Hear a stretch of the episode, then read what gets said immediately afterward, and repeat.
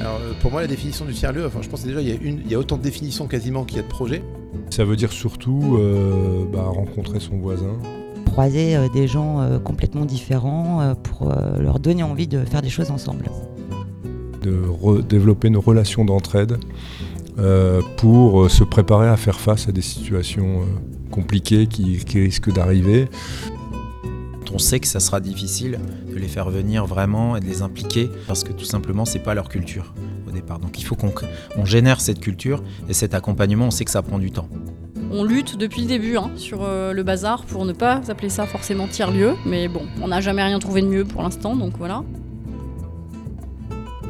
Qu'est-ce que c'est un tiers-lieu? Qu'est-ce qu'on vient y faire exactement? Ce mot barbare semble décrire une réalité si multiple qu'on le retrouve à la fois dans le vocabulaire de l'avant-garde de la transition écologique, dans celui des apôtres du développement économique ou encore chez d'ingénieux inventeurs qui y construisent et y réparent quantité de choses étonnantes. Bien mieux acceptés que les squats dont ils sont les héritiers, les tiers-lieux se multiplient et dessinent les contours d'une nouvelle façon de faire et d'apprendre ensemble. Télécentre, espace de coworking, Fab Lab, Living Lab, café associatif, Hackerspace. Le plus simple pour les comprendre est peut-être d'aller à leur rencontre. Cette série d'émissions vous est proposée par la Compagnie des tiers-lieux des Hauts-de-France, l'association qui met en réseau les tiers-lieux dans la région. Aujourd'hui, je rencontre Caroline Senet. Elle va nous parler du Bazar Saint-Saul, un tiers-lieu dédié à la création artisanale et artistique qui vient de s'installer dans une ancienne gare de triage dans le quartier Saint-Sauveur à Lille. Nous nous sommes rencontrés à Baraka, toujours dans le cadre du premier événement organisé cet été pour le déconfinement des tiers-lieux. Salut à tous, ici Alexandre de la compagnie des tiers-lieux. On est en direct de Baraka pour le premier événement de l'été des tiers-lieux. Et je suis avec Caroline Senet euh, du Bazar Sasso. Euh, bonjour Caroline. Bonjour. Alors Caroline, est-ce que tu peux nous en dire plus sur le Bazar Sasso qui, je pense, doit ouvrir bientôt? Alors effectivement, euh, on est dans la dernière ligne droite par rapport à, ce lieu. Donc le Bazar Saint-Saul, c'est euh, c'est une ancienne gare euh, à Lille, euh, dans le quartier Saint-Sauveur, donc juste à côté de, la mairie, des gares. Donc c'est finalement hyper central. Et c'est une gare qui a été désaffectée depuis plusieurs années, que nous avons récupérée il y a deux ans et demi en fait, pour en faire un tiers-lieu dédié à l'économie créative. Euh, donc avec une vocation à accueillir des, euh, des artisans, des makers, des gens qui sont dans euh, des métiers plus tertiaires, mais avec une dimension créative, quel que soit leur métier. Qu'est-ce que c'est un maker? Un maker, c'est euh, quelqu'un qui euh, fabrique des choses euh, pour répondre à des, besoins. Alors ça peut être des toutes petites choses pour réparer une machine, un meuble, et ça peut être des choses bien plus utiles, comme on vient de le voir avec la crise du Covid, où on a des makers qui ont fabriqué des visières à partir de, bah, plastique et qui sont pu distribuer au plus grand nombre. On, va, revenir sur ce, sujet-là juste après. Euh, Peut-être, euh, justement, je pense que le, le Ba- Bazar Saint-Saul, c'est un projet d'envergure quand même par rapport euh, aux, autres tiers-lieux qui peuvent exister sur, la métropole. Pour avoir une idée des ordres de, de grandeur, c'est un projet qui est imaginé depuis combien de temps? Comment ça s'est passé pour en arriver à cette ouverture cet été qui est envisagée? Alors c'est un projet qui est euh, initié par la ville de Lille, euh, qui est propriétaire du bâtiment et qui va le rester. Euh, nous, nous avons déposé un, dossier de candidature comme 29 autres structures il y a maintenant quasiment 4 ans. Pendant un an, on a défendu ce projet pour démontrer que nous étions, donc Initiative et Cité et Smart, les deux co-porteurs du projet qui pouvaient faire le plus beau projet sur ce lieu. Et euh, au bout d'un an, on a été effectivement désigné euh, comme porteur de projet. Donc on a pu lancer euh, les travaux. Euh, donc les travaux, c'est sur un bâtiment de 5000 m2 euh, qui, était, euh, qui, a un style euh, donc de gare avec des, des voûtes tout en béton et on a voulu garder ça dans le lieu. On a gardé les rails, on a gardé le béton et, et par contre on l'a ouvert puisqu'on a mis beaucoup beaucoup de vitres pour en faire vraiment une très grande vitrine de ce bâtiment. Et donc 5000 m2 qui sont aujourd'hui séparés en deux espaces, un atelier justement pour les artisans, pour les makers, euh, de 845 mètres carrés, et puis tout un autre, le reste du bâtiment qui fait le reste des mètres carrés, pour des gens qui sont plus dans des espaces de coworking ou dans des bureaux et dans des métiers plus tertiaires tels que le numérique, l'architecture, le design. voilà, donc on a pour objectif d'accueillir 250 personnes tous les jours au quotidien, les résidents, c'est 250 personnes.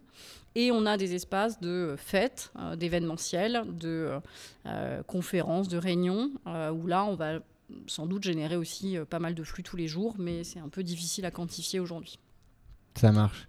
Alors aujourd'hui, on est dans un événement qui s'appelle l'été des tiers-lieux. Est-ce que tu peux nous dire, pour toi, qu'est-ce que c'est un tiers-lieu et en quoi Bazar Saint-Saul est un tiers-lieu?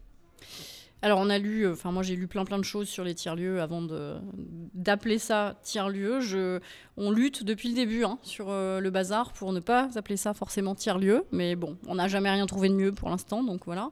Pour moi c'est un lieu où effectivement on vient travailler, euh, mais où il y a une dimension qui euh, dépasse le travail, c'est-à-dire qu'on n'est pas chez soi en pyjama en train de travailler, ce qu'on a fait là pendant deux mois. Euh, on est dans un lieu de travail, mais où on va pouvoir aller glaner des formations, des animations, des choses sur le week-end par exemple, les soirs, et donc on va dépasser son cadre professionnel pour se nourrir, et on va aussi nourrir peut-être les autres par sa pratique professionnelle ou personnelle, et donc il va y avoir quelque chose de plus mixte entre un usage professionnel et un usage privé euh, de, euh, du lieu. Euh, le bazar Senso aujourd'hui, il est quand même très orienté sur des professionnels. Donc c'est une, un espace dédié aux, aux professionnels essentiellement. Par contre, il y a des possibilités de, enfin des, une volonté d'ouverture sur des horaires, sur des, dans des salles spécifiques dans le lieu, pour qu'on soit ouvert sur le quartier, quartier qui nous importe beaucoup puisque ça faisait partie de notre réponse initiale. Hmm. On est entre Moulins et le centre de Lille. Il y a des problématiques particulières sur ce quartier. On n'a pas envie d'être un ovni qui vient se poser là, hmm. comme ça. Euh, on a envie vraiment de pouvoir euh, jouer avec le quartier, avec euh, tout le tissu associatif qui est déjà présent, et puis avec les difficultés qu'on connaît, et aussi des super opportunités avec les gens qui sont autour. Très bien. Euh, dans les tiers-lieux, on entend souvent parler des, euh, euh, des, sujets de, gouvernance, d'inclusion de la communauté, etc. C'est des termes qu'on emploie souvent. Comment est-ce que ça s'incarne au Bazar Saint-Saul? Est-ce que déjà, le, c'est quoi le statut juridique derrière Comment vous pensez la gouvernance de tout ça? Alors le statut juridique euh, de base, il a été pensé pour euh, pouvoir porter une rénovation très très lourde, euh, puisqu'on va finir à un peu moins de 10 millions d'euros de rénovation sur ce projet.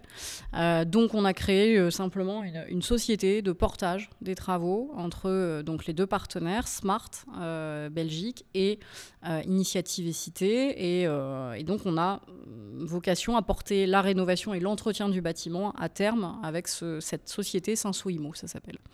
Euh, pour nous, on a toujours séparé ça de la gouvernance, c'est-à-dire qu'il y a des gros investissements très lourds qui ont été faits avec l'appui des pouvoirs publics. Euh, c'est très important. Hein. Euh, la ville, la métropole, la région sont des partenaires majeurs sur le projet.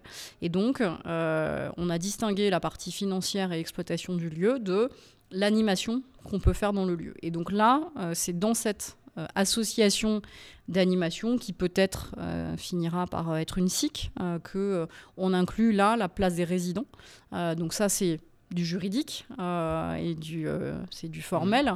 maintenant nous on considère que L'inclusion des résidents, bah, c'est par exemple pour les premiers qu'on a retenus il y a quasiment un an, c'est de les faire venir travailler régulièrement avec nous sur la charte de développement durable, c'est de travailler la signalétique avec eux, c'est de leur dire très honnêtement, il y a plein de trucs, on ne sait même pas vous répondre. Mmh. Et donc pour moi, la gouvernance, c'est de dire, bah voilà, il y a des espaces dans le bazar qu'on n'a pas investis parce qu'on va voir comment vous les investissez et on verra comment ça se passe. Et il y a des questions sur lesquelles vous nous vous nous interpellez euh, légitimement, auxquelles on vous dit on ne vous répondra pas parce qu'on veut voir comment on va se saisir de tout ça. Donc je distinguerai aussi l'aspect formel de la gouvernance mhm. de euh, l'usage aujourd'hui qu'on en a et qu'on espère développer encore plus. Euh, volontairement, l'équipe d'animation dit on n'a pas toutes les réponses et on va construire les trucs avec vous. Et ben, ben, il y a des résidents que ça fait vraiment triper et ils viennent pour ça. Mhm clairement. Et il y en a que ça fait flipper aussi. on a les deux, ceux qui adorent et ceux qui sont en stress parce qu'ils disent mais si tout n'est pas bien défini, comment on va faire? Et nous, on leur a dit mais ça va se passer comme ça. Voilà. Ça marche. Alors là, on est dans une période un peu particulière. On ressort euh, du confinement qui est euh, lié à la crise sanitaire, euh, liée à la propagation de la Covid-19.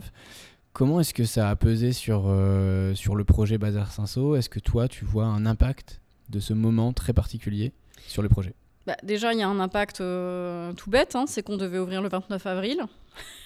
Donc voilà, on s'est arrêté le 17 mars et on a pris, euh, donc on ouvrira finalement, euh, on, on, met en usage le bâtiment le 20 juillet, donc on a pris bon, bah, deux mois dans la vue, hein, voilà, euh, clairement. Donc déjà, nous, ça repousse le projet. On avait vraiment dans l'idée d'investir le lieu avant l'été parce qu'on voulait que la communauté entre en même temps dans le lieu avant l'été parce que sinon, bah, si certains partent en vacances en juillet, en août, voilà, on va se retrouver en septembre finalement.